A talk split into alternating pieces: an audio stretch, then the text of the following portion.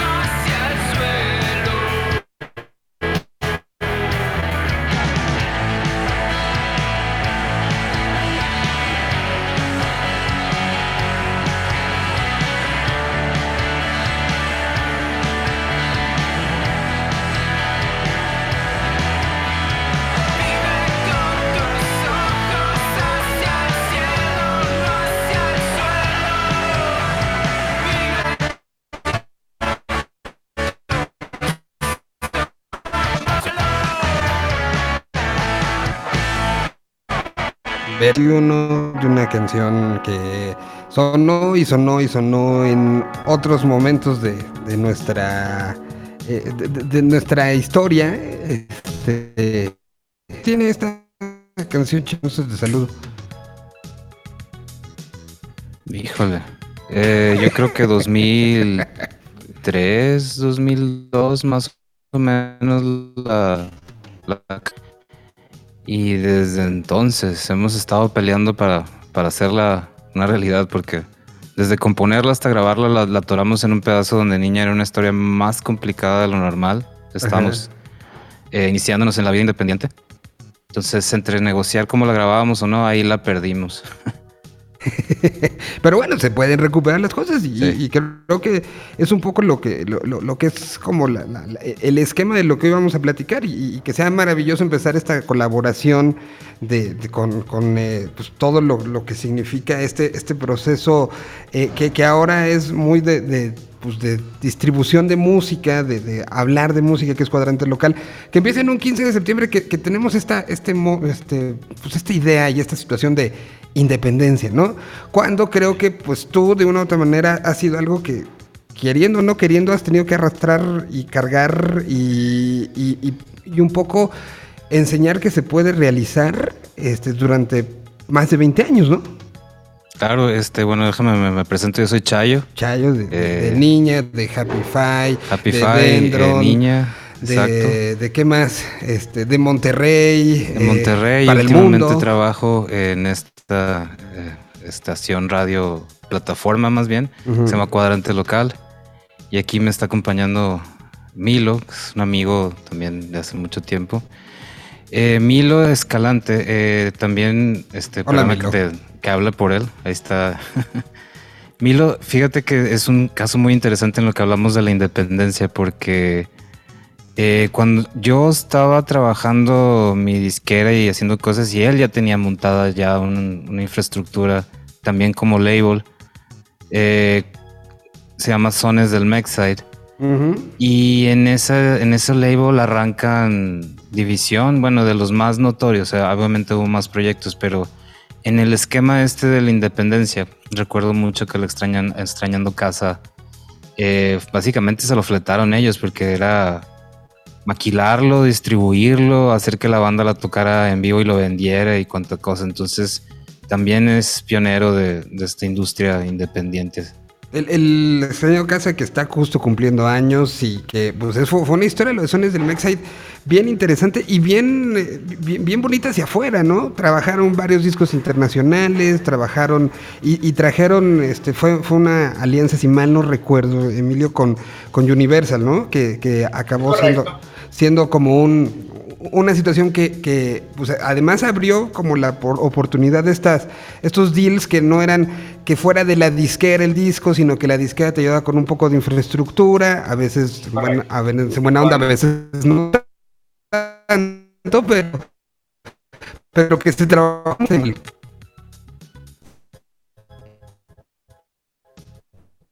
Sí, entonces nuestro manejar todo por fuera, con lo que Universal hacía un disco, este, dentro del aparato burocrático que ellos manejaban, nosotros podíamos desarrollar hasta completamente el artista, que es algo que, que, no se hacía como tal o, era muy prefabricado, ¿no?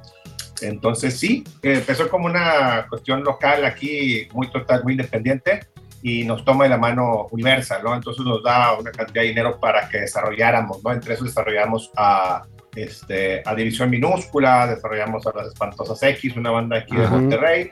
Luego también hicimos a Los Tetas de Chile. Un, discazo que, que, salió. hicimos un par de, de, reeditamos algunas cosas con ellos aquí en, este, en, en, Monterrey. Y luego hicimos este, ya un disco con varias colaboraciones, ¿no?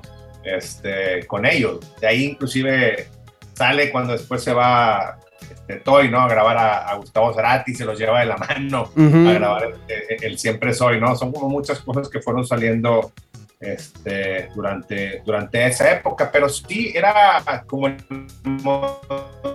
independiente, ¿no?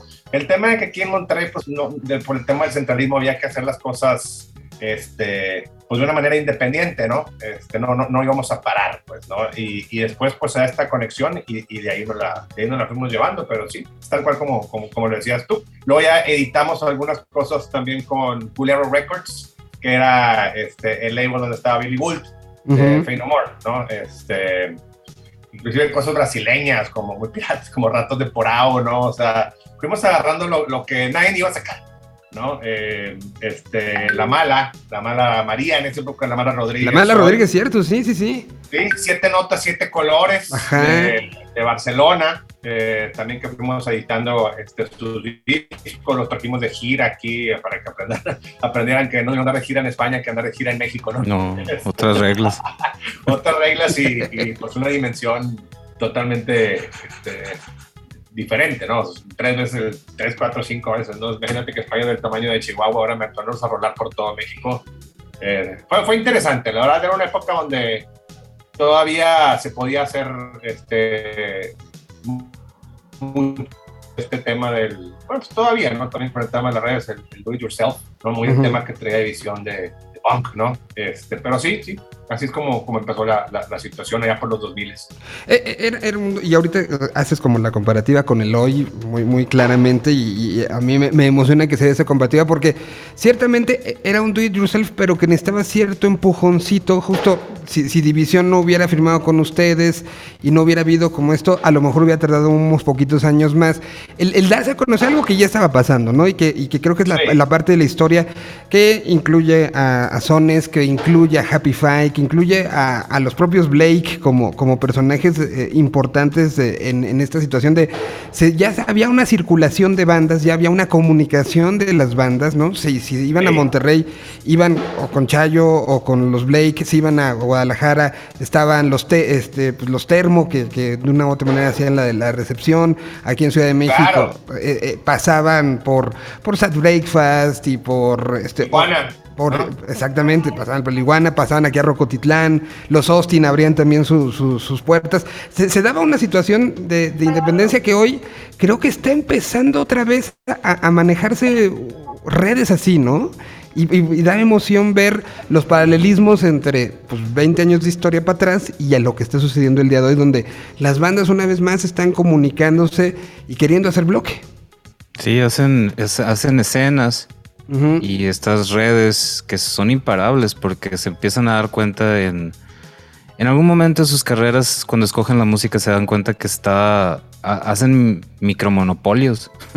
Sí. donde se puede, este, por ejemplo, si ya empieza una red, esa misma red no dejan que otras bandas entren, lo cual a veces de cierta manera es, es saludable para que medio se, se, apoyen unos a otros, pero a la vez eh, es destructivo en el sentido de que si no, si no abren esas redes más grandes, se, se, se, comen solas, ¿no? Entonces... Y, y que a veces ese cierre, y estarán de acuerdo los dos conmigo, también tristemente se da en los medios, ¿no? Y, y se, da como, se da como en el asunto de güey, vas a tocar con ellos o le vas a dar la entrevista, entonces como no me pelaste a mí, no te toco y eso se acaba convirtiendo en una situación de caprichos que dan toda la hueva del mundo y destruyen todo, con todo alrededor, ¿no? Una de las fórmulas geniales es el, los tops, top 10. sí. Empieza un top 10 y te van a odiar.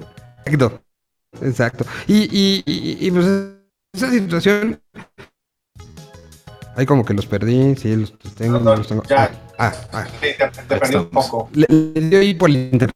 Este, que, que, un poco el resultante de, de, de justamente eh, esta, no, esta, nueva manera, sin, sin, tener esa situación donde el ego esté antes, sino lo que importe sea realmente apoyar en, en, grupo, pues un poco pues puede ser cuadrante, ¿no? Como esta situación de claro. tomar decisiones. De mi lado, pues ha sido Señal BL, que utilizando y en colaboración con, con Vive Latino hemos, hemos ido trabajando justo enseñando estas voces, pero, pero es la manera en la que hoy se tiene que visualizar el, el apoyo a algo que, que además llegó una pandemia a darle, pues el, el, si estaba golpeado lo acabo de madrear, ¿no? Pues sí, pero, pero por sí. un lado la democratización de, de, de, los medios, ¿no? Ahora sí que los medios al pueblo, los medios para el pueblo, ¿no? Este, uh -huh. Ok, por un lado la pandemia dices que golpeó, pero por otro lado también la pandemia ayudó a que, que mucha gente que estaba en sus casas buscara esta forma de comunicarse, ¿no? Sí. Eh, de comunicarse y de contactarse, ¿no? Y, de cómo crecer, caso de nosotros de, de cuadrante local, como, como lo llaman, ¿no? Que al no tener ya una escena física, que como tuvimos durante mucho tiempo, donde podíamos convivir, ya llámese estudios, llámese bares, llámese este, cuartos de ensayo, etcétera, pues tuvo que ir a un espacio virtual, ¿no? Eh, todo el mundo empezó a hacer eh, algo de podcast en su casa, programas de radio, etcétera. Entonces, lo que nosotros buscamos aquí es tratar de, juntarlos porque el espacio es abierto, ¿no? O sea, es, es, como tú dices, este cuadrante local es totalmente abierto a quien, a quien quiera participar dentro de la escena. Sí, es, es, eso quería platicarte. Estamos haciendo esta plataforma con la iniciativa eh, de que los músicos, medios y en general hagan su aportación sin la necesidad de estar centralizado. Entonces, eh, obviamente nosotros para exponer el medio tenemos que hacer contenido, entonces ese contenido va a ser filtrado por nosotros y eso sería lo más este, cercano que tendríamos en parecido. Pero en realidad, eh, para hacer un medio como es, eh, está padre. Por ejemplo, si tu banda está empezando y, te, luego, luego quieres tocar en un festival, te van a pedir un review. Para tener un review necesitas contactar a los medios y, lo, y se hace este loop infinito como cuando buscas trabajo por primera vez, ¿no? Te piden experiencia y no tienes. Entonces, cuadrante local me gusta mucho para que una banda llegue, haga su propio review o que le pida un amigo que haga un review de su, de su disco y que empiecen a hacer este circuito donde no te para. Entonces tú ya llegas con algún review, alguna publicación, registro que estás en algún lado y eso te da chance de, abrirte más fácil con otros medios. Y pues también a los medios este, les da sorpresa de volver y ver que están ahí listados y, así, ¿no? Se hace como... Estoy tratando de rescatar tantito de la esencia de lo que era MySpace. Claro. Que así, empezó. Así, de hecho, tengo por ahí una revista donde decía MySpace, a place for bands. Nunca, o sea, nunca le dieron honor a eso. Estaba genial. Pero yo creo que vi ese anuncio y a la semana ya era una red social. Entonces se, dejaron ir por cómo iban a venderse los anuncios y eso hizo que se comiera solo, pero la esencia era buena. No, era, muy buena, tanto que transformó no solamente la industria, a una generación entera. Tenía esta situación de, de, más allá de, lo que la parte comercial te dijera o lo que las... Este, e, e, era un lugar que no tenía más que respuesta en un principio, respuesta como muy intuitiva, es decir, voy a poner hasta arriba la canción que a mí me gusta, no tanto la que me recomiende, no, era, era, y entonces tú entrabas y decía mucho de la personalidad de quien entrabas, entraba a su perfil y la canción empezaba a sonar, ¿no? Y, eso impulsó en su momento, digo, en, Reactor conocimos a, MySpace gracias eh, y, lo, que fue como convirtiéndose en los medidores, Porter, por ejemplo, fue una de las bandas que tronó con, con, con MySpace, o sea, que, explotó hacia, hacia, hacia afuera. El, Porter Band, que tan famoso que era su handle, eh, se hizo, se hizo fuertísimo gracias a que la gente empezó a poner sus canciones y creo que Happy Five también fue muy beneficiado de ese momento, ¿no? Nosotros nos, o sea, en algún momento yo fui experto de, cambiar la fachada del MySpace, ¿no? Este, de meterte en el código y quitar las imágenes y cuánta cosa. Entonces, eh, brincamos de uno que veníamos de antes que se llamaba mp3.com. Que eh, por ahí iba la cosa, pero lo único atractivo que tenía eran estos este, eh, listados de top 10, top 20 por ciudad. Eso estaba bastante interesante. Pero fuera de eso no tenía estos perfiles ni, ni como dices, de, mostrar cuál era tu, tu rola preferida ni nada de esto. Entonces ahí se los comió yo MySpace. darte el control a ti y, que ayuda a masificar las cosas, ¿no? Ayuda a sentirlas como yo le estoy diciendo al mundo lo que siento y yo le estoy diciendo al mundo como lo que me gusta. ¿no? Tener tu top ten de amigos, este, y que ahí metías a las bandas que te gustaban. Eh, tenía, tenía como toda esta, esta situación de yo le digo al mundo, y que después fue ya transformado y que hoy se entiende en una vida digital muy diferente, ¿no? Sí, pues es que tenían que pagar regalías editoriales que nunca pagaron, entonces. Ese es otro tema. detalle. Oigan, pues vamos a, estar poniendo música, eh, mucho de la curaduría, y, creo que pues será un buen día, si estamos en Día de la Independencia y todo, todo esto, que, más allá de cómo está el país después de estos años, creo que es importante decir, pues, de lo que estamos orgullosos sonoramente. Es un país que da muchísimo, ¿no? Y, ustedes dos, eh, al igual que un servidor, somos clavados de estar escuchando cosas nuevas y de estar pendiente de cada vez que damos un clic de sorpréndeme, sorpréndeme, sorpréndeme. Y hay cosas que te sorprenden, cabrón, ¿no? Entonces, hoy aprovechemos para presumir muchas de esas, ¿no? Hay, eh, hay listas, cada quien espero que traiga sus, sus este, balas bien guardaditas y empecemos a compartir, digo, al final pues esto se estará convirtiendo también en un podcast y que donde trataremos como de, anunciar, de hablar, de, de exponenciar estas bandas y decir que hay lugares que se están preocupando, no nada más por decir, ah, yo los encontré, me deben a mí la carrera, que, tristemente hay varios, ¿no? Pero que también lo que queremos es que los escuchen mucha gente. Entonces, pues ustedes dirán con qué empezamos, quién quiere aventar su primera, yo de acá la viento, pero yo traigo ahí una recomendación de, de, una, de un proyecto, no sé si sea una banda, todavía no los conozco a fondo, pero me, me ha llamado mucho la atención, se llama eh, Ficheras Take Over the Machines. Qué buen nombre. El nombre está genial. Eh, yo me los topé en esta, en este indie label de acá de, Monterrey que se llama Cintas. Que se dedican a hacer tapes, cassettes. Literal. Y, y pues ahí me los topé y, así rola tras rola, así what the hell. O sea, no, no, los podía ubicar. Y sí es como dicen el nombre de la rola, es como un tecno así bien raro. ¿Cuál quieres que pongamos? Ya tengo aquí estereoinfidelidad. La más reciente que lanzaron. La que, una de las que ha sonado aquí en cuadrante local es una que se llama Veladora Ven a mí. Esa ya, ya te podría decir que casi casi es un clásico. ok, pues entonces Veladora Ven a mí. Aquí están las ficheras Take Over the Machine. Sonando en este programa donde estamos hablando de de ahorita estamos un poco de dónde venimos, cómo era la independencia antes para llegar a la independencia hoy y lo que tiene que enfrentar un músico, ¿no? Desde situaciones y, dichos eh, que, recordaremos en principios de la pandemia se dijo, eh, el, CEO de Spotify se acuerdan esta de ¿Por qué los músicos no hacen más música si, si con de eso, de eso viven hasta el este, hasta hasta los momentos como las bandas van a desaparecer porque ahorita se están concentrando todo mundo en sus cuartos, ¿no? Contra eso tiene que pelear un músico en el 2021, contra esos prejuicios incluso de los mismos que deberían de estar apoyando su creación, ¿no? Así que... Pero, ha existido desde hace... Ah, no, claro. Sí, existen las bandas, güey. O sea, entonces eh, es algo que no han podido parar. O sea, el tema de, las bandas es un tema de, ser gregario, güey, de compartir una idea este, musical y un sentimiento de pertenencia, güey, que, eso no creo que, que vaya a desaparecer dentro de la Sí, la pandilla llegó para quedarse. Correcto, güey. En un punto de la vida, sobre todo importante, que es cuando empiezas a, sea, la, adolescencia, cuando empiezas a desarrollar estos lazos, ¿no? De, de, buscas con quién tienes ese contacto, ¿no? O sea, no es, que sean tus compañeros de primaria o, tus, con, los, vecinos que físicamente o geográficamente te tocaron, ¿no? Empiezas a identificar quién es, cabrón, quién eres tú, güey, y con quién perteneces, ¿no? Entonces creo que no van a poder con eso. Estamos tranquilos, las bandas van a seguir.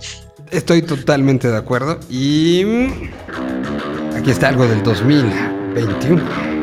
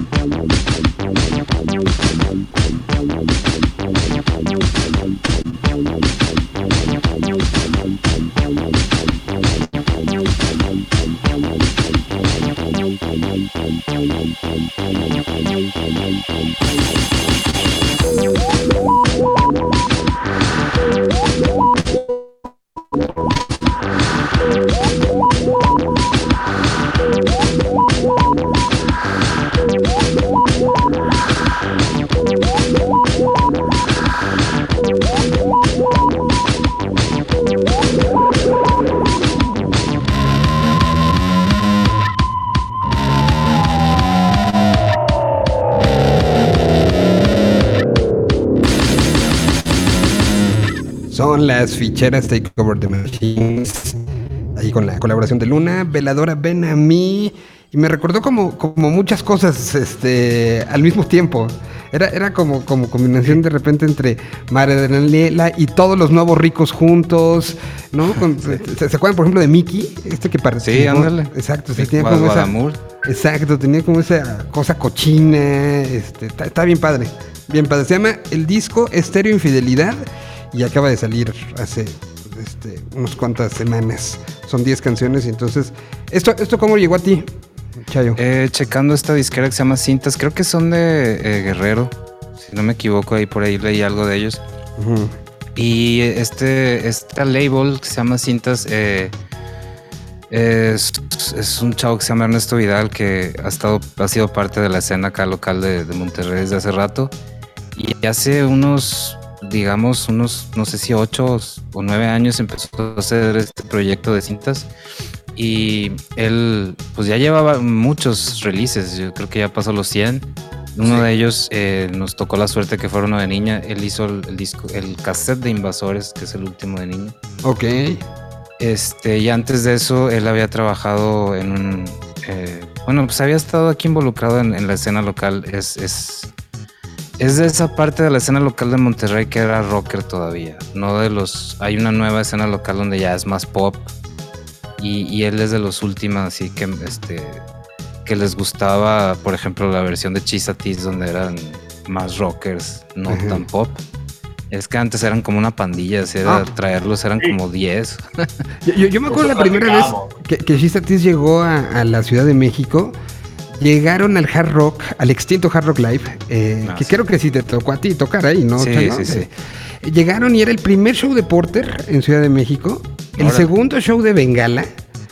Eh, era una mini festival que se había organizado justo en el momento en el que Zoe acababa de salir de Sony y estaba con las pláticas con Noislav para empezar a, trabajar justo desde la independencia. Entonces se hizo un show que era, acabó siendo Shisa Tis abrió, pero llegaron literal eh, a las 7 de la noche y abrieron puertas a las 8. Entonces fue montar todo sobre, literal, sobre las cosas de Bengala que ya estaban montadas. Insisto, era el segundo show de Bengala en, su historia. Entonces se montaron ellos, eh, se montó Shizatis, eh, y, grabamos en Reactor todo ese, todo ese día como que pusimos, y, incluso se adelantó casi casi la transmisión del himno de las 12 de la noche para que Espiral pudiera sonar en la radio ese día, que era como el momento del boom de, Espiral. Y después tocó Zoé como dos horas. O sea, acabó ese, ese festivalín como a las 4 de la mañana. eh, sí, fue, fue, una noche muy especial. Y durante varias, varios meses se tocó una versión en reactor de Long Time Roll que se había grabado ese día. Fuimos a grabar y, de ahí salió esa versión. Porque Shizatis llegó y, habían chocado, creo, en el camino. Alguna cosa así pasó. Con ellos pasaba siempre, ¿no? Puede ser, puede ser. con ellos pasaba siempre. Y, de ahí pues se convirtió en una banda medio de culto porque solo teníamos Long Time, ¿no? Y hasta, hasta tiempos después fue. ¿Cuántos cambios hubo? En ese todavía venía Katsup, si mal no recuerdo, ¿no? Sí, hubo como unos cuatro o cinco cambios de, de alineaciones completa. Bueno, siempre quedan así como la esencia que son Scott y Miguel. Ellos dos como que le han dado la vuelta. Eh, pero sí, en ese entonces era la versión pandilla, estaba Bolly, estaba, estaba Katsup, estaba Mingo, que ahorita es un director de, de video muy, muy bueno. en ese entonces era director buenísimo. Buenísimo, ahorita es en ese entonces era el guitarrista de, de los Chisa. Estaba en Noel, también ahorita que se fue a School of Rock allá, en, creo que San Antonio está él. Pero sí era una pandilla bastante peculiar y su rider era una cosa de loco. Pedían este un Rhodes original, pedían unas, unas congas, este, cosas que eran fuera de lo común a menos que tocaras tropi rock. Entonces, cuando llegabas y había este, los dos amplis de guitarra y bajo, lo normal, ellos llegaban y estaban completamente decepcionados porque les faltaba todo esto y había que quitar, como dices. Si ya estaba una banda montada, tenías que quitar todo, porque todo esto de Chisa este, ocupaba un buen espacio. Entonces, aparte de ser pandilla, era pandilla complicada. Pero ya que empezaban a tocar, no, hombre, sí, la, la, versión pandilla yo también era bien fan porque era. Sí, era, era, como, una, era como una cosa de The Clash. Me recordaba mucho. Como entre The Clash y Mano Negra, ¿no? Sí. Era como una cosa Clash Mano Negra. Ándale. O sea, esta onda de, de colectivo, aparte de música non-stop, o sea, una canción tras otra y con una energía muy fuerte, con una energía, o sea, mucha energía en el escenario, todos, todos gritando, todos moviéndose, este, todo dando la vuelta al escenario. La verdad es que sí, sí, era bien interesante, pero, pero ese tipo de, de, bandas, ese tipo de, de, animación consumen su propia energía hasta cierto punto, ¿no? Terminan implotando, ¿no? Hasta que, hasta que terminan en otro tipo de, estrella, que es lo que pasa con, con Shisa. Sí, tienen la logística de una banda de ska, pero el, el ska en México eh, sí es negocio. pero el ska está demasiado organizado. sí, aparte, tú ves así. Tú ves, o sea, las percusiones y ves el vocalista, o sea, es muy organizado. En cambio, esto era un caos. Sí, era un caos total, era parte de la magia, pero sí, este, si eras el promotor, que, híjole, le vas a sufrir. Bueno, y hace rato dijiste algo que me llamó mucho la atención. Dijiste la, parte rocker de Monterrey. ¿Cómo está Monterrey hoy? Eh, sabemos que de una u otra manera históricamente había estas como, como divisiones y había esta, la parte under y la parte más mainstream, pero ¿cómo está hoy Monterrey? Han salido varias bandas que han tenido apoyo, ¿no? Independientemente de los resultantes por, historias personales, pero hemos visto la salida de Noa Pinopalo, la salida de Dreams, la salida, se, se, ha destapado hacia, hacia otro lado este, y, hacia todas las áreas, ¿no? Porque en lo independiente también hemos visto el, el surgimiento, gracias a Normal, de cosas ahí como muy enterradas, muy, muy este, rudas, ¿no? Pero ¿cómo está Monterrey hoy? Pues de lo yo desde donde saco mi información generalmente es de los de los eh, recintos y bares donde donde tocan las bandas estas, ¿no? Entonces ahorita hay dos en especial. Eh, está Nodriza, que es donde más o menos circulan todos los tipos de, ya sea de movimientos, géneros o cuanta cosa haya nueva.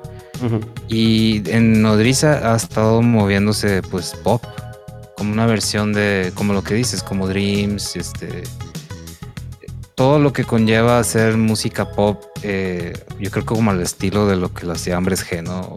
O, alguien así, de que muy, muy clásica manera de manejar guitarras no tan distorsionadas, este, melodías. este, los que, los que ejecutan los músicos ya no se ven rockers, se ven así como más, digamos, con algún tipo de tendencia. No me quiero ni encajar en eso.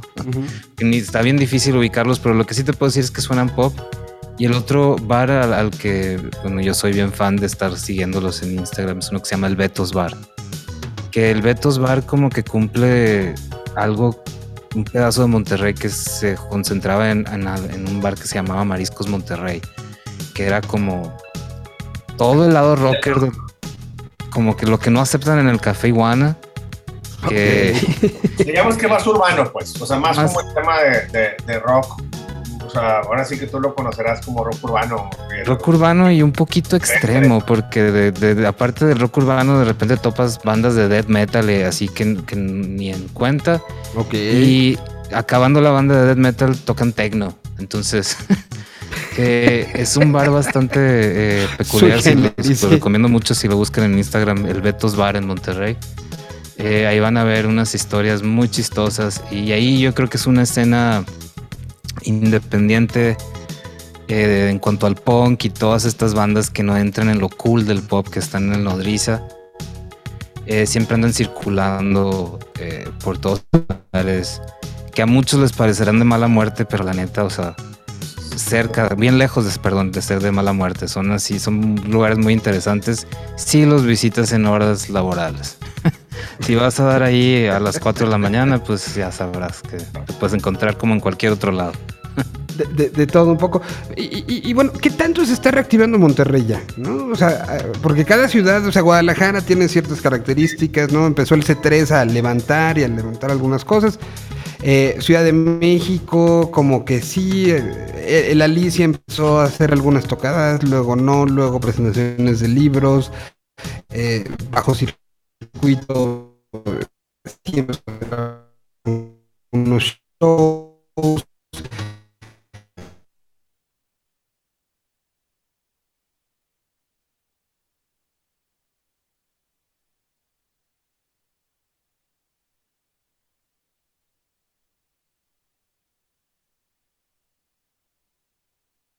también intermitente, este, hubo una serie de shows eh, programados para todo el mes de, ¿qué será?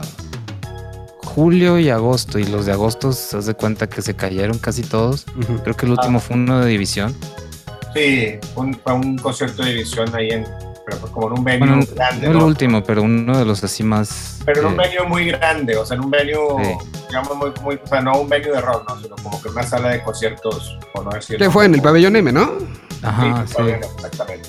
y los, los, otros eh, han sido, eh, por ejemplo, los que iban a ser en el Café Iguana están siendo en versiones del Café Iguana que son al aire libre cuando se puede, otros de plano no.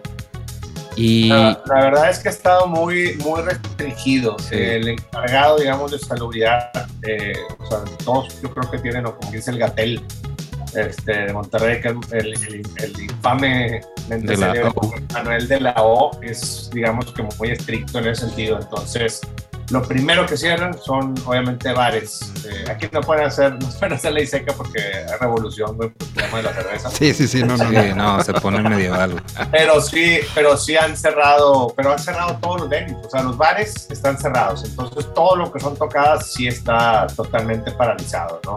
Eh, te digo, la tocada de esta división, me acuerdo que los estaban ensayando, yo con Richie de división y estaba con las uñas, güey, de que no les fueran a caer, güey a, sí.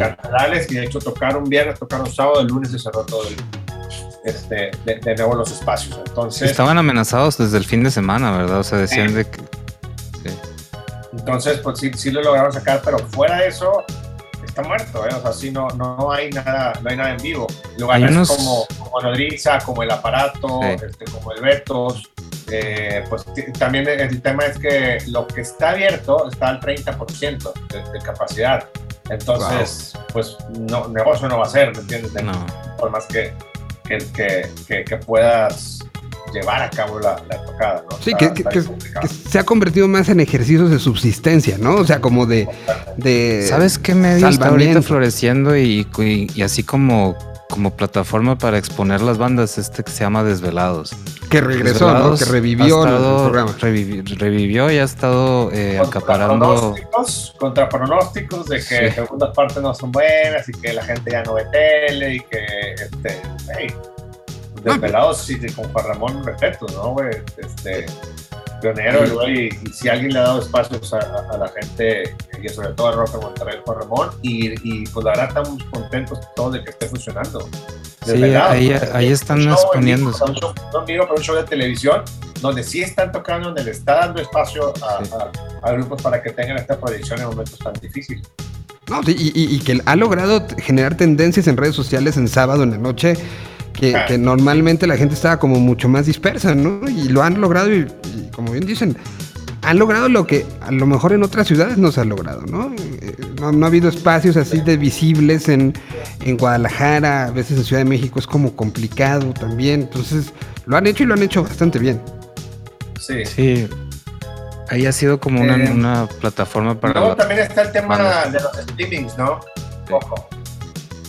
Que, como que ya le bajó, ¿no? al principio tuvimos nuestro, nuestro momento donde todo el mundo en Instagram estaba en vivo, que tenías como 200, le, le circulaba, así, circulaba, así, seguían lives, lives, lives. Luego este, vimos, los vimos hacer como hasta cómo cocinaban, cómo planchaban y cómo, este... Eh, sí, hombre. Sí, no, no, eh, todo. Y luego vino ya el, el, el stream, el stream pagado, el stream como industria que fue un momento raro, ¿no? ¿Cómo, lo vivieron allá ustedes? Eh, ¿Hubo, hubo varios desde allá? Esto, es bueno, que, nació Stream Time, ¿no? Nació Stream, se aventaron. para, el norte. O sea, para el norte se aventó un, el Pal Norte. un stream, ¿no? Un, este, stream con mucha tecnología, ¿no? Lleno. Sí. Pero digo, lo que pasó es que pues de alguna manera funcionó, pero lo que hizo la gente fue que comprabas uno y lo ponías en tu casa y hacías lo que hace todo recomendar, ¿no? Haces una carne asada, este, harías una carnita asada, ponías un buen proyector, un buen equipo de audio, güey, y proyectabas una pared, güey, de tu barra, de tu patio. Y ese caso mucha gente hizo, güey. O sea, yo que parte hago como eventos me pedían, oye, me puedes mandar un audio aquí, me puedes mandar la pantalla, y me puedes, o sea, estuvo interesante esa parte, ¿no? Este, porque bueno, como quiera, rescatados, porque a mí me costaba mucho el tema de que, bueno, yo solo en mi casa viendo un concierto, güey, pues no me, o sea, lo he hecho con DVDs, pero, pero en streaming no, pero estuvo padre eso de que la gente se juntara de alguna manera, los, los, los grupos que se juntaban durante la pandemia, ¿no? Lo cual cogías tu grupo de dos, tres amigos que son los que, los que el grupo cerrado que veías y ponías el concierto.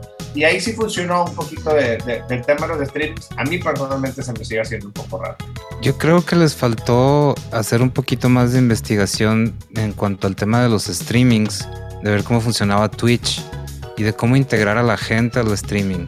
Eso les faltó mucho, o sea, porque como dices, de nada me sirve estar viendo eh, un streaming si estoy solo. O cuál es la diferencia de estar viendo un DVD, ¿no? Entonces, este factor que hace Twitch de estar eh, bien, tan sencillo como estar poniendo los mensajes de lo que van comentando, eh, hacerlos parte del streaming, este, incluso hasta ofrecerles que salgan en live stream, son cosas que, que no cuestan tanto trabajo que hacen la diferencia, pero nada más dejó notar que está en la etapa de, pues, de desarrollo, ¿no? Estaban usándonos de conejillos de a ver qué funcionaba. Pero y que en algunos este casos. Aspecto, pues sí la tiene muy trabajada Twitch en el sentido de que así son los streamings para darle ese valor. Si no, no tiene mucho caso. Bueno, y los de Fortnite, ¿no? Los de Fortnite. Ah, los de Fortnite. Y bueno, o sea, que, o sea, eso es. O sea, eso es, ¿entiendes? Así Ese último concierto yo me metí a, uno que iba a tocar, eh, no sé si Massive Attack. Tocó uno Massive Attack, luego Se cayó, se cayó ese de Massive Attack y yo estaba ahí de monito hasta hasta enfrente, sí. sí. espero que no con alitas de, de hada. No, todavía no tengo tantos créditos de Avatar. Ok. me, da gusto. Oigan, ¿qué ponemos de canción? Aquí traigo otra, este... Ah, ¿Dónde está?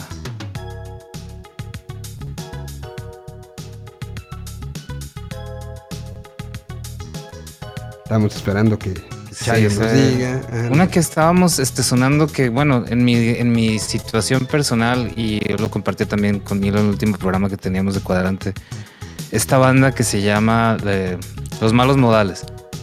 La traemos este, bien arriba acá en el norte y nos gustaría que la conocieran más, pero desgraciadamente eh, son proyectos de, estos chavos que como que lo, lo hacen una vez y luego lo, lo, avienten y ya no le dan continuidad. Al menos hasta ahorita no han sacado un segundo disco, pero nos encanta mucho. Esto se llama Las cosas ocultas de los malos modales. Aquí toca...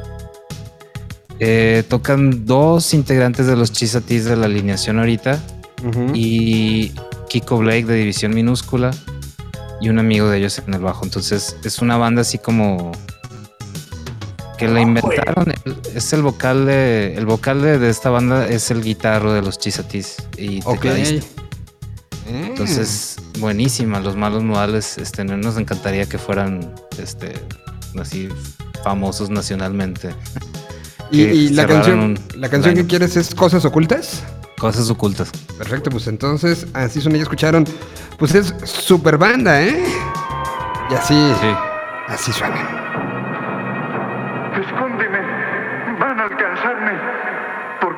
Traicionaste? Nunca te he traicionado.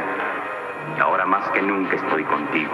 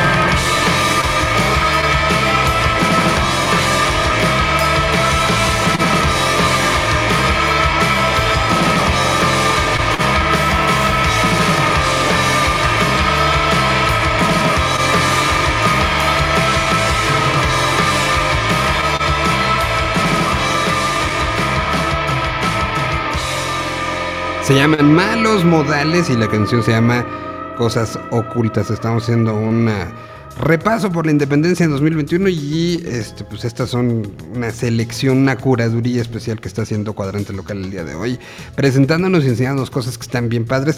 Esta, esta que, se, oye mucho la ya el eh, como el colmillo, ¿eh?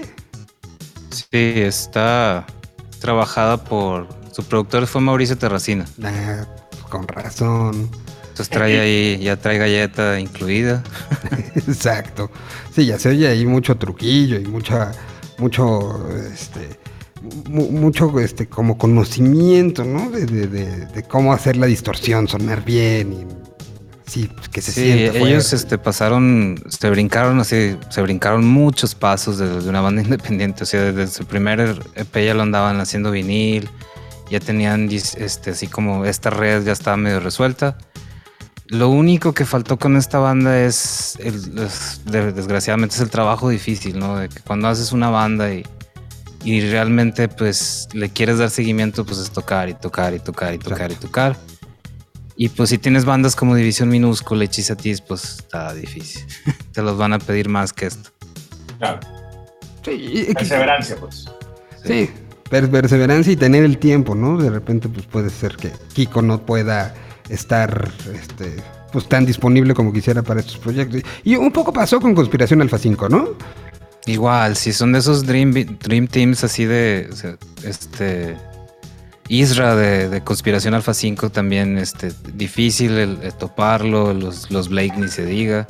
la música es genial. Por ahí platicaba con, con Kiko que Elisa está como, regresando un poco. ¿eh? Inquieto. que inquieto, que estuvo guardado mucho tiempo, estuvo como en el negocio familiar, pero que ahora se está haciendo de equipo y está volviendo allá a, como a tocar y a grabar. Entonces, por ahí buscaremos qué, qué, sale de esto. sí, seguro algo bueno. Hay que, parar, sí, hay que parar el radar. Entonces, este, ahí, ahí te compartimos bien.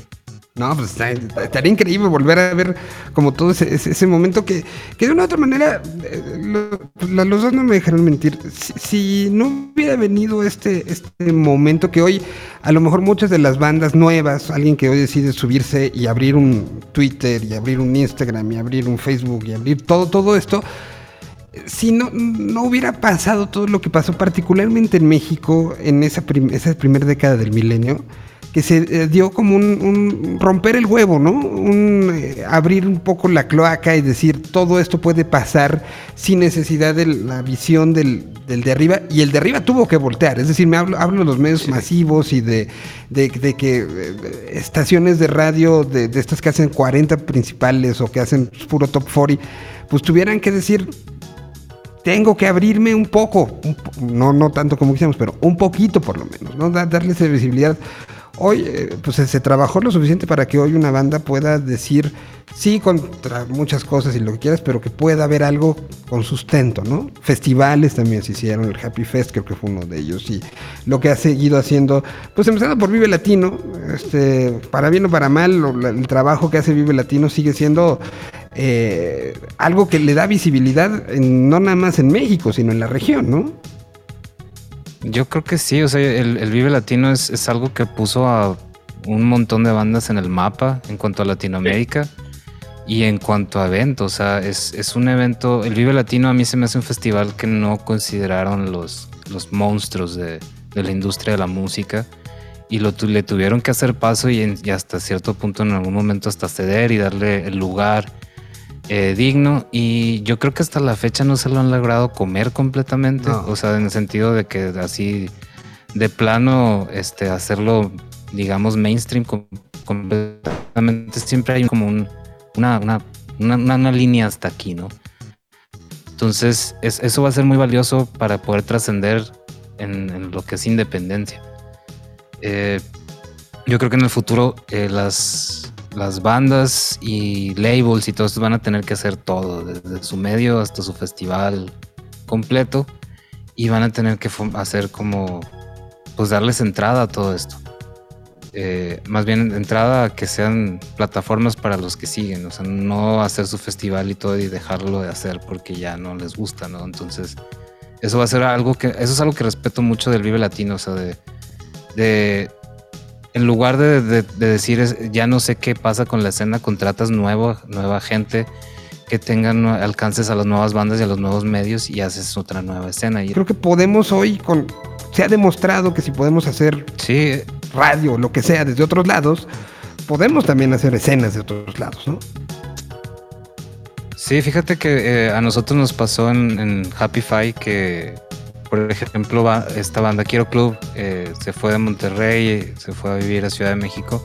Y básicamente fue por eso que estás diciendo, es la manera en la que centralizas. Eh, si tú te quisieras quedar en Monterrey, eh, no vas a poder tocar todos los fines de semana.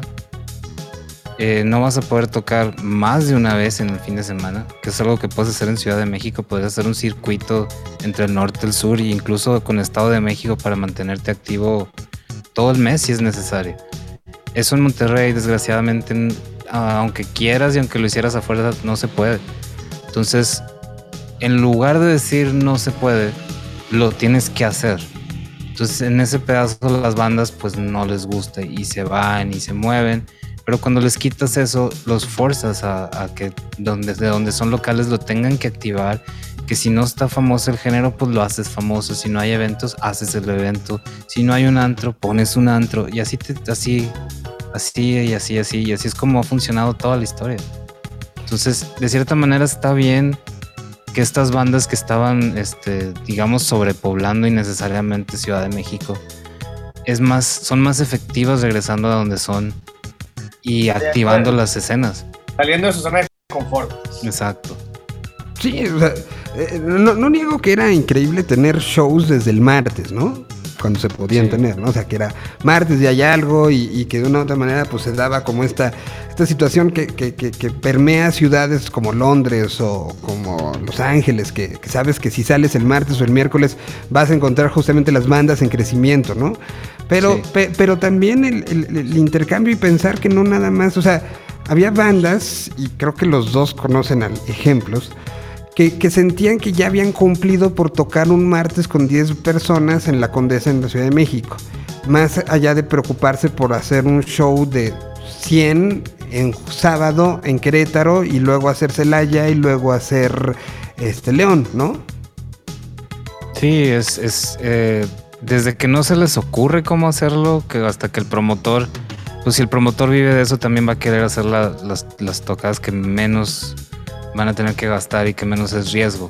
Mm. Entonces, definitivamente eh, el riesgo y el miedo mantuvo a todas las bandas así como con miedo y yéndose a cediendo a la centralización que ni siquiera existía, o sea, porque si tú llegas de una banda, si vinieras yo de Ciudad Juárez y voy y me instalo en Ciudad de México y quiero hacer una escena y quiero unirme a los demás, no te van a dejar entrar fácil, no vas a conseguir promotores, vas a quedar casi casi en una misma situación que la o peor de la que tenías en tu ciudad.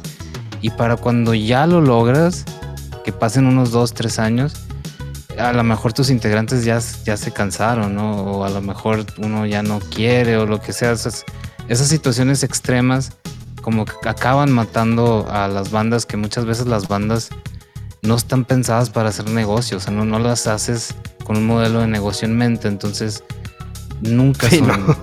o sea, sí, o sea, no es como abrir eh, una tienda y estás buscando mercancías. O sea, tú abres una, haces una banda y ya que tienes unas tres, cuatro canciones, dices, oye, ¿qué opinan de, grabar algo? ¿Cómo ven? O sea, nunca va a la iniciativa, vamos a hacer una banda. Hay otras bandas que sí, pero gracias a que esto está descentralizado ya no es fácil. O sea, yo ahorita como productor, si me dijeras, ármate un Dreams, neta, o sea, batallaría un montón, o sea, juntar a los...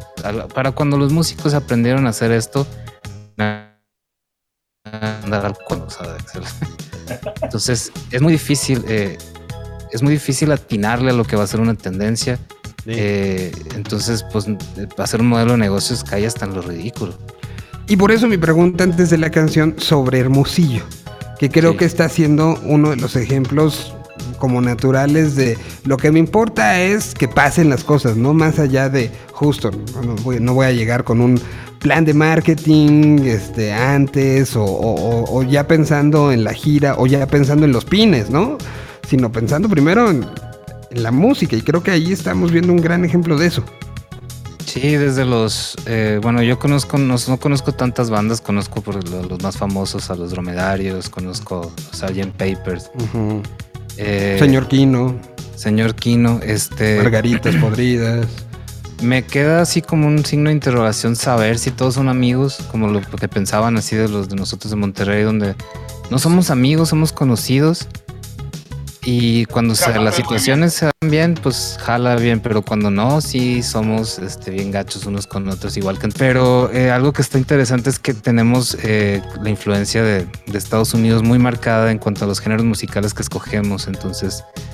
Eh, este como nueva camada de, de, bandas que traen un nuevo, un nuevo onda de indie rock así entre punk y y rock. No sé cómo, no, sé exactamente dónde encajarlos. Por ejemplo, los Sgt. Papers no, no, no, no, no los encajo en ningún lado. Se me hace muy genial, así, muy auténtico y nuevo. Los este, eh, dromedarios tampoco, o sea. Eh, yo quería ponerlo así como en, una cajita igual como lo tengo aquí Laniston, de que este es un, amigo que toca acústico y que toca tipo alternativo pero dromedarios así de repente otro día toca hip hop, otro día se avienta una R&B, luego se avienta una acústica. Entonces no, no, no, es, no exactamente es un género, es un, es un artista, él te va a aventar lo que él crea que está de moda en su cabeza en el momento. Entonces, muy auténtico y genial eso. Porque no sabían si era negocio porque nunca habíamos ido y vuelve a pasar lo que te decía hace rato de cómo quieres que se haga la escena si no se abre por primera vez si no, que no fue negocio. Sí, o sea, si, tú, si tú no vas y, haces un concierto para esas cinco personas, esas cinco personas no, no, le van a contar a los demás y nunca va a pasar nada. Entonces, alguien tiene que hacer ese primer paso. Y a mí me tocó mucha suerte con el Nómada que lo organizó Milo. Y estuvo genial, o sea, ir a ver la banda de Hermosillo, de Ciudad Juárez, este, que están igual de erizas de nosotros, de, los conciertos y los eventos y de que haya más movimiento de todo esto. Mm, totalmente. A, mí me tocó con Hermosillo eh, en esa primera vuelta de rock campeonato, que, Hermosillo acabó siendo seleccionado por una situación como interna de, la telefónica, de decir, claro. Eh, eh, como, como eh, esas ganas de, por lo menos los que estuvieron en el show y los que estuvieron después y los que dieron como el acompañamiento, era, tenían como esas ganas diferentes de, aprender, de absorber lo que estaba pasando. Y de ahí ya el campeonato nunca dejó de ir, ¿no? Qué chido. Hay que, hay que tomar en cuenta que es una ciudad universitaria. O sea, hay, digamos que mucha gente, no solo, o sea, mucha gente no solo de Hermosillo, sino de, de, los lugares este, de Sonora, ¿verdad? De varias pequeñas ciudades de Sonora, inclusive de Sinaloa, que van a la universidad de, este, de ahí de, Hermosillo, el Tecnológico de Hermosillo. Y, entonces, pues donde hay universidades es, ¿entiendes? Es tierra fértil, ¿no? Para, para el tema del rock y la música, ¿no? Eh, que Puebla, por ejemplo, creo que podría ser como el, ejemplo, no ejemplo de eso. ¿no? Que hay mucho movimiento, pero, pero nada permanece. O sea, no, el crecimiento de una escena poblana es súper difícil. Nunca he entendido por qué. No será que es porque se va, ¿no? Exactamente. No será porque es demasiado fácil. O sea, te vas a México, o sea, estás a dos horas de Puebla, no sé, es una hora y media, dos horas de Puebla. Entonces no tienes ya que quedarte. O sea, digamos que el, agujero negro que es la Ciudad de México absorbe a todos los satélites que tiene, que tiene, que tiene a su alrededor, ¿no? Mismo caso puede pasar a, menor escala aquí en Monterrey con Hermosillo y Torreón, digo con Hermosillo, con, con Saltillo y con Torreón. ¿Entiendes? Que, que, en el tema del hip hop, por ejemplo, con todo, que Laguna es tierra muy fértil. Muy fértil, para, para el tema del hip hop, pues vienen a, a caer cerca aquí de, de, de, Monterrey, ¿no? Se, se embarca aquí. Y en cambio, pues. Hermosillo, güey, no hay nada cerca. sí, ¿no? Que es que Monterrey está cerca de Hermosillo, no está cerca de eso. O sea, estamos más o menos a la misma, digo, estoy hablando medio, medio al aire, pero estamos igual que la Ciudad de México que Hermosillo. Sí, aquí nos pasa igual con Saltillo, que querer hacer un chavo en Saltillo, mejor los invocas a Monterrey. Y no, no es porque no funcionen, sino es porque no se van. O sea, cuando saben que hay un chavo, viene para acá. Este, misteriosamente en Saltillo hay una escena de death metal. ¿Neta? A ver si nos aventamos ahí una de estas, que está muy impresionante así de, cómo, es una ciudad tan aislada, estaban haciendo tan agresivo el movimiento del death metal. Me recordó a Suecia. bueno, y, en clima, pues más o menos, cuando hace frío, hace frío, ¿no? bueno, vamos con otra rola. ¿Qué ponemos? Pues vamos con algo de Hermosillo, Chayo, ¿cómo ves? Sí, este. ¿Qué tal los Sgt. Papers que ah. estrenaron este video? Eh, buenísimo, de que están, se convierten en personajes de Nintendo 64, de 3D. Lo que se llama Échale Campeón.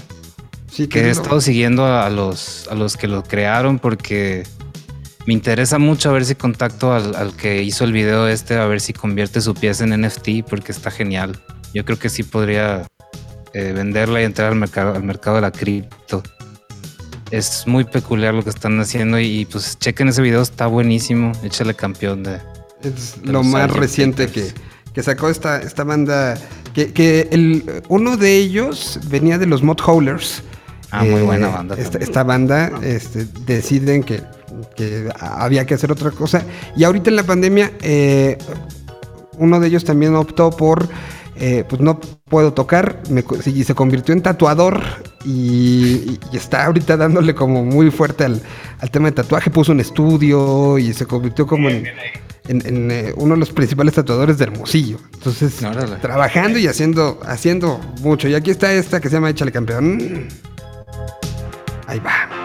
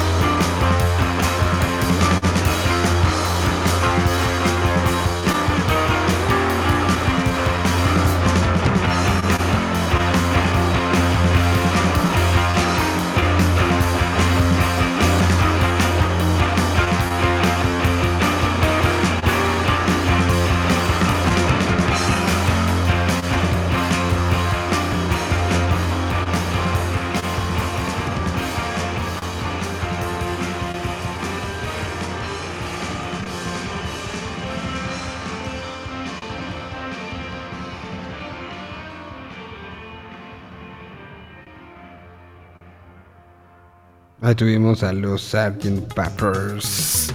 Que, vaya que están haciendo cosas interesantes. Y el video este, pues es la más reciente este, sencillo que, que lanzaron. Y, eh, y, viene con este video que como bien escribía Chayo, es una, una joyita de esas que, que hay que aplaudir y ver y ver y ver y ver, ¿no? Está, está muteado, joven. Estamos, perdón. Ahí está. Ahí estás, ahí estás. Bueno, yo pues, decía que fan del Nintendo 64. Que, que hablando de, de, de, así como de sonoro, ¿ya escucharon a DJ Perro? Ah, sí, qué bandota, güey. Yo caí por todos los caminos, este. Desde quién chingados se pone DJ Perro a buscarlo de que a ver quién chingados es este DJ. Ah, cabrón, no es un DJ. Sí, no, no, Y ver todo esto, si es una banda de Mad Rock, ¿no? Si me equivoco. De Mad Rock, que ahorita es justo el, disco que están presentando como track por track. Es, eh, es como en un universo este, que va del 8 al 64 bits. Así, así lo descubren. Entonces, cada canción es un nivel o un mundo y entre una y otra de repente sí hay como mucha influencia de, la música de 8 bits, pero luego es como, como música de intro de anime y, luego es como, como Game of Thrones llevado a, ¿sabes? O sea, como que metieron todo lo que les gusta en una licuadora y lo están haciendo nivel por nivel y así va a ser el, disco. Ahorita creo que hay dos o tres este, niveles sacados y está bien padre porque sí, sí lo, lo, ves como que podría ser parte de, algo que te sacara y te enseñara este, alguno de los grandes creadores de videojuegos o eh, alguno de los grandes creadores de anime. Y están... Hijos, es, esos los que idean ese tipo de cosas, esto es para sacarlos y meterlos en una empresa exitosa. Eh. Son, son ideas geniales. Y aparte de como, como artista o músico te mantienen activos eh, haces como semillas a la gente, o sea, les vas y les plantas ideas que van a florecer en cosas chingonas. Entonces, está muy interesante que, hagan este tipo de bandas con proyectos. Eh, que, luego con ideologías clavadas, está chido. Una de las cosas que creo que, que por las que es necesario que sigan existiendo medios clavados como cuadrante local, como lo que tratamos de hacer en Señal BL, como, lo que se necesitan esos, porque este tipo de historias y lo que les acabo de contar fue resultado de la última entrevista que tuve con ellos, ¿no? Pero si son entrevistas de cinco minutos, como, como el medio masivo ahorita está, no llegas a, platicar de esto, ¿no? No llegas a platicar de, güey, ¿qué veías de anime para que quieras hacer esto?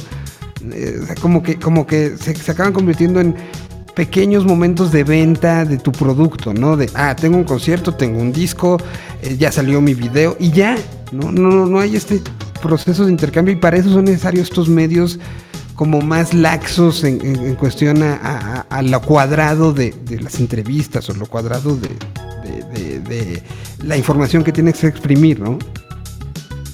Sí, es parte de, no estar centralizado y de, pues si te dejaran correr, por ejemplo, cualquier tipo de historia, eh, a, cuál te, a cuál le echabas todo el dinero. Entonces ahorita nosotros le apostamos a, esto, que es la memorabilia, las bandas eh, que tienen un montón de historia que nadie cuenta, como dices que no se puede resumir en cinco minutos.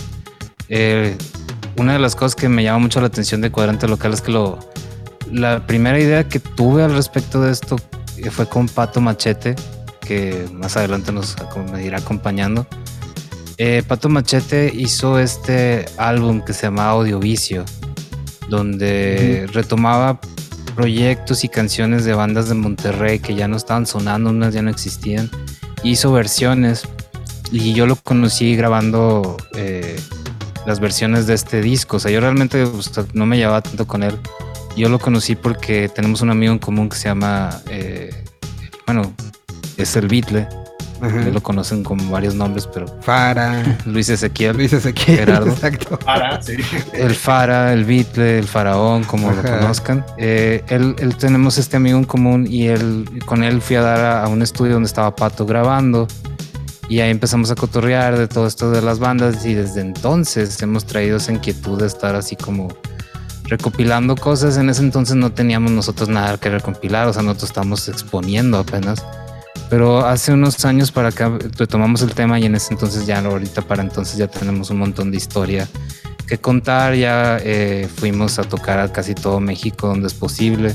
Entonces ya traemos mucho este equipaje para poder hacer este proyecto bien y darle el espacio a las bandas que, que pues casi todos necesitan esta plataforma de, para exponerse más de esos cinco minutos que te dejan los mainstream. Y que se quede sonando ahí un rato, este, un rato más, más de un mes, un, single en, redes y todas esas cosas, ¿no? Entonces queríamos rescatar esto y pues sí acabó siendo clavados. Ahorita vamos en, Monterrey apenas.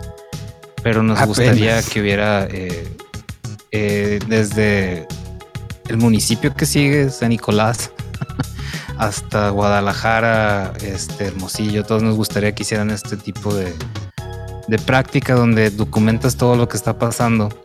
Y es uno de los consejos que quería mencionar, que antes de que se me olvide.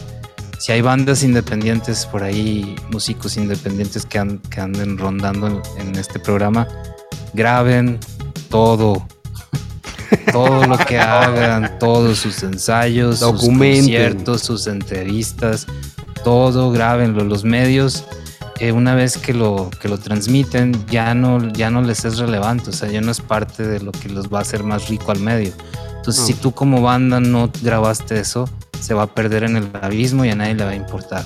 Entonces, a la hora que quieres documentar de regreso, lo vas a extrañar, entonces graben todo para quien nos esté escuchando y justamente tomando este, este ejemplo, este gran consejo de Chayo, hay una historia que es muy de Monterrey, que me gusta mucho como contar y que ahora sabré si es, qué tan real es porque tengo a dos que seguro saben la verdad. Es cierto que la mamá de Tony, del gran era la mejor recopiladora de la historia del rock regiomontano. O sea, se habla de que tenía videocassettes grabados de la tele, que cualquier recorte de periódico, de revista, lo tenía la señora y que incluso documentalistas acudían a ella para, oiga señora, ¿no tendrá algo de Surdoc del, del 98? Y, y, que ella era como, como, como que se dio a la tarea de ir buscando por, por propio gusto es cierto es esta, esta este, leyenda urbana. Alguna vez me lo contaron y dije, ah, pues está increíble. Pero ahora se lo pregunto a dos que, además tienen como diferente background en Monterrey. ¿Es cierto que, que, esta es cierta esta historia? Yo digo que sí, yo he escuchado a Tony decirlo. Yo también he escuchado a Tony decirlo y he visto los recortes, o sea, he visto publicaciones de, de, de, mismos Tony, la, la, cantidad de recortes, ¿no? Este, aquellos viejos muy costumbres de las mamás de, scrap albums, ¿no?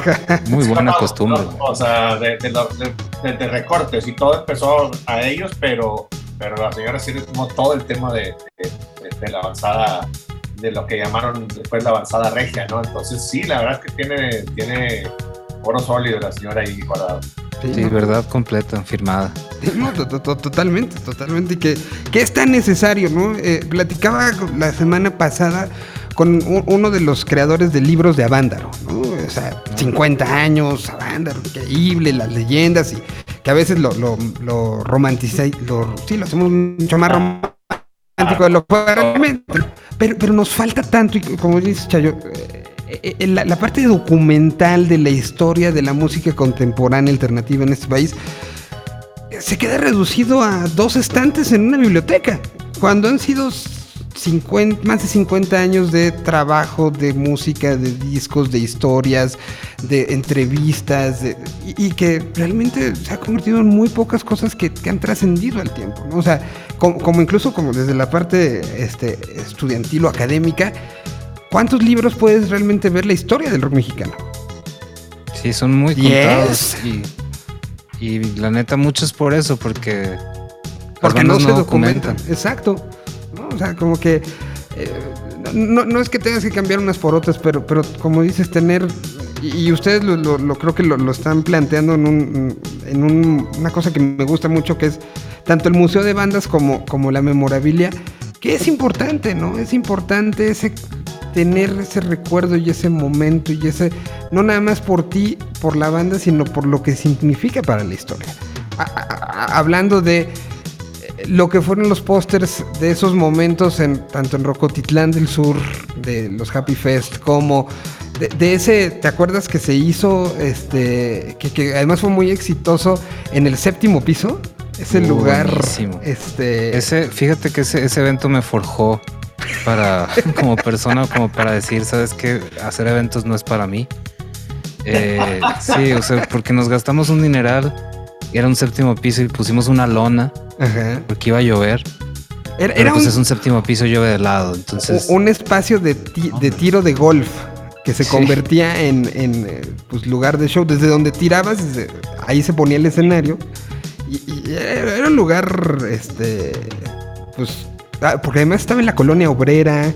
No había dónde estacionarse. Estaba pero muy tenía, chistoso que bajábamos con instrumentos y los de los taxis decían, joven, joven, ¿a dónde va? No, no vaya. Aquí quédese. pero tenía magia el lugar, ¿no? Sí. Y, ahí creo que Chris, ahora, este, Chris Guijosa, ahora este, que, vive en Monterrey desde hace ya algunos años, aprendió la, triste vida de la botarga. Justamente en, un show de niña, ¿no? Sí, ahí grabamos un video que nunca pudimos terminar, pero uno de sus encargos era salir entre la gente vestido de, Godzilla, Y no le salió como... no. Más bien, no eran tan amistosos en el público como creíamos. Sí, no, no, pero sí lo traumó, ¿eh? Sí. Sí, sí lo traumó. El, eh, sí, es que lo canastearon, le aventaron cosas, y golpes y cuanta cosas. Y algo decías, ¿quién chingados en un concierto de niñas? Pero no, sí, sí tenemos fans poncarras y que les gusta maltratar botargas. A, ver, la botarga eh, históricamente es apeable, ¿no? Sí, pues le ves cada lo digamos doctor Similar, que es pegar un zape, ¿no? bueno, voy con canción. ¿Les parece que pongamos a DJ Perro? Ya que lo mencionamos hace rato. Va, pues aquí está esta que se llama Jacom.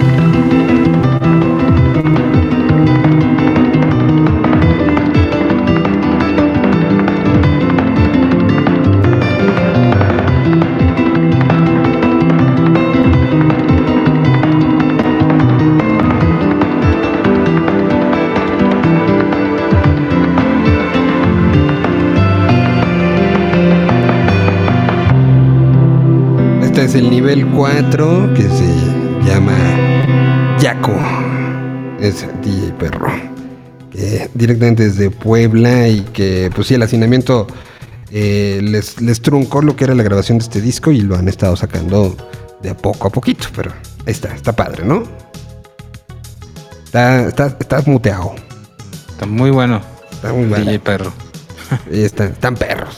Bueno, pues ya prácticamente se nos está acabando este, este, este, que es la primera colaboración de, de, varias, ¿no? Los miércoles vamos a tener un espacio destinado para platicar, para compartir, pero de todos modos, eh, Cuadrante Local también tiene su producción de, muchas cosas eh, en sus diferentes eh, formatos.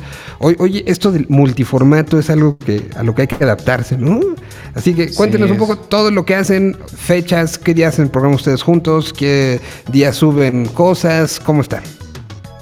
Eh, los viernes a las 4.20 eh, tenemos este radio show, eh, Milo, Pato y yo. Este lo tratamos de tomar el tema de, de las cosas que no son tan fáciles de conseguir, de lo inédito que tenemos a nuestro alrededor de bandas, este, memorabilia, cosas así memorables. y ese es el viernes a las 4.20. Lo grabamos y lo aventamos en Mixcloud, eh, por recomendación de Miguel aquí, quiero decirlo. Gran, gran plataforma, ¿eh? Sí, muy buena plataforma, no la había considerado, pero me encanta cómo, cómo reparten a los artistas eh, el material que subes, eso se me hace muy, muy digno de mencionar.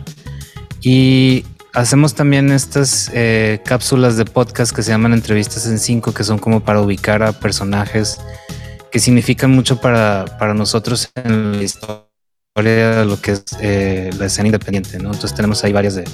Ahorita llevamos un, poquitos capítulos, está eh, Bruno de Bolobán, está Clemente de, Jumbo, tenemos a Kilaniston, entonces ahí vamos ahí compilando este, varios personajes interesantes y tenemos la plataforma que es cuadrantelocal.com donde vamos a estar ahí poniendo este, cada vez más eh, episodios. Eh, estamos tratando de juntar más eh, locutores de radio que fueran muy poco inusuales. Este, por ejemplo, queremos invitar a Flip Tamés que se aventara un show. Este, no tanto show como podcast, sino como hacer un programa tratando de sacar de lo convencional, ¿no? De que, por ejemplo, ellos tienen un tema muy interesante del fútbol cosa que los músicos y el fútbol van muy de la mano y creo que es, es algo de las cosas que falta explotar un poquito más. Veo, por ejemplo, hay aquí el. sobre todo una ciudad, sobre todo una ciudad como Monterrey, ¿no? Sí, sí no, no, no. Veo, que, por ejemplo, tienen el top 5 local por Pato Machete, ¿no? Entonces está Estado de Nuevo León, Ciudad Monterrey.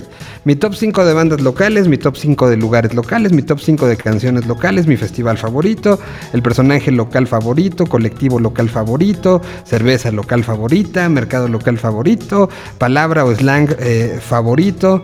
Eh, y ahí Pato está subiendo no les voy a decir cuáles son para que se metan a la página y, vean las sorpresas de cuáles son las cosas favoritas de Pato, pero tiene cosas que son, insisto, como muy de... Eh, más que pensar en, un asunto este, editorializable, mientras pasa el tren ahí junto a, Chayo, eh, centro. piensan, piensan más como en el, corazón de las cosas, ¿no? Y eso creo que es un, una de las cosas que a mí me gusta del contenido que están generando. Sí, es una mezcla entre el contenido y también parte del chisme, ¿no? De decir, este, ¿quién, ¿cuál es tu top 5 y por qué no estoy ahí? Oye, vamos a estar subiendo también, estamos viendo, por ejemplo, uno de los programas que hicimos fue, bueno, por ahí lo estaremos repitiendo por temas de, grabación, pero por ejemplo una serie de programas que se van a llamar como, como Génesis Genealogía, ¿no? Que es estamos masterizando demos, demos de cassettes originales. en el caso de Cuervos de Malta, ¿no? La, banda que tenía este, Johnny, mejor conocido ahora como Jonás. Ajá. Este, con, con, la Wiwa del Gran y con, Sí, son tres ahí. Este, el, de Pasto. El de, Pasto, por ejemplo. Antecedente de Jumbo. Pasto, que estaba Gil de Kinky este, y Macho por ahí. Este, vamos a estar como digitalizando todos esos materiales para tener también una biblioteca, ¿no? Eh, ¿Por qué? Porque también, como decíamos en toda esta parte, para es muy importante que, que las mismas bandas nuevas o viejas o gente pueda entender de dónde vienen las cosas, ¿no? Cómo empezaron los sonidos y, y, bueno, cómo se hacían las cosas antes, ¿no? Este, por ahí hay cosas de, de, de acarnienses, de, no sé, bandas que, que, a lo mejor no les van a sonar mucho a ustedes, pero eran todo, digamos que el génesis de las bandas que, que terminaron explotando este, con el movimiento aquí en, aquí en Monterrey, ¿no? Y estamos tratando de recuperar todo eso y también se van a estar subiendo. Y como te decía, andamos, andamos buscando Andamos buscando colaboradores de, de cada ciudad, estado, si nos están oyendo, ahí los convocamos para que siempre hay un historiador oficial, ¿no? Aquí tenemos en Monterrey varios eh, y los estamos como tratando de convencer que, este, que muchos avientan sus historias en, Instagram, Facebook, pero al aventarlo en una plataforma social haces que la búsqueda, por ejemplo, si te vas a Google a buscarlo, ya no salen, entonces realmente no estás documentando oficialmente algo para que se quede a la posteridad, entonces estamos invitando a toda esa banda que anda documentando que se meta a cuadrante local para poder eh, hacer esta, esta plataforma más extensa y que no sea centralizada, o sea, que no sea nosotros aquí en Monterrey diciéndoles cómo va a ser la historia de Guadalajara, que eso sería ridículo. Claro. Eh, entonces, para, para, poder eh, incentivar este, este, esta documentación masiva de, de México y sus bandas alternativas, sería bueno que, que le cayeran colaboradores, los invitamos. Cualquiera puede ser colaborador, no tienes que cumplir así ciertos requisitos, nada más lo básico, saber usar una computadora, saber editar una imagen, básicamente es todo. Y, que tengas un gusto genuino por esto, ¿no? O sea, principalmente, ¿eh? principalmente, principalmente. O sea, que, un poquito de pasión. Que, exactamente, que una canción te haya motivado a, a, algo y que se haya convertido en parte de tu vida y que quieras contar eso. Y de ahí, de ahí parte prácticamente todo que pueden ser historias de mucha necedad y de muchos años y, por eso este ha sido un, gusto compartir con ustedes el día de hoy y bueno nos escuchamos el próximo miércoles y, así le estaremos dando un, en serio muchísimas gracias por, por esto por empezar y que pues de aquí creo que vamos a tener historias para aventar para arriba ¿no? Claro que sí. muchísimas gracias por, por, el espacio increíble y súper contentos de esta colaboración. No, pues les mando un abrazo, muchachos. ¿Qué van a hacer hoy? ¿Van, a salir? ¿Van a echar grito? ¿Qué van a hacer? Voy a gritar con mi gato aquí, sordo. Ahí no sale, güey. Yo igual con, con, con un peca aquí, con, con la raza ahí en la oficina, con el pato y con esta raza, probablemente hagamos una carne asada o algo así. Para variar. No hay cerveza, güey. Exacto, para variar, ¿no? Con ustedes. Puede ser Navidad. No hay, no hay mucho que hacer. Estamos teniendo restricciones de COVID, entonces no, puedo decirte que vamos a ir a hacer a festejar a, la macro. Sería muy imprudente de nuestra parte. Totalmente. Pero, además, ustedes son de, pase lo que sea, sea Navidad, sea lo que sea, siempre la respuesta es la misma, ¿no? Carne asada. No, no hay manera de que sea otra cosa. Bueno, pues gracias a Axel que estuvo encargándose de eh, de la producción eh, al aire de esto para el video. Y bueno, nos escuchamos el viernes. Mañana no habrá Tierra 226, tenemos una, unas pendientes que hacer, pero el próximo viernes ya. Y además es 16 de septiembre, así que entiéndanos, ¿no? Entiéndanos. Pero, pero pues aquí nos escuchamos. Muchas gracias, muchachos. Les mando un abrazo muy grande. Voy a cerrar con la que dice. Eh, aquí sí voy a hacer un poco de trampa, porque esta sí dice. Eh, Pato, que es su canción favorita de Monterrey, su canción favorita local. Y, creo que para un día como hoy, eh, pues ya son las casi las 2 de la tarde, eh, y para muchos ya, ya se vale, ¿no? ¿Cómo llegó a Monterrey? Ya, es hora, ya es hora. A la derecha, compadre. Gracias, nos escuchamos el próximo viernes. Ahora sí, adiós.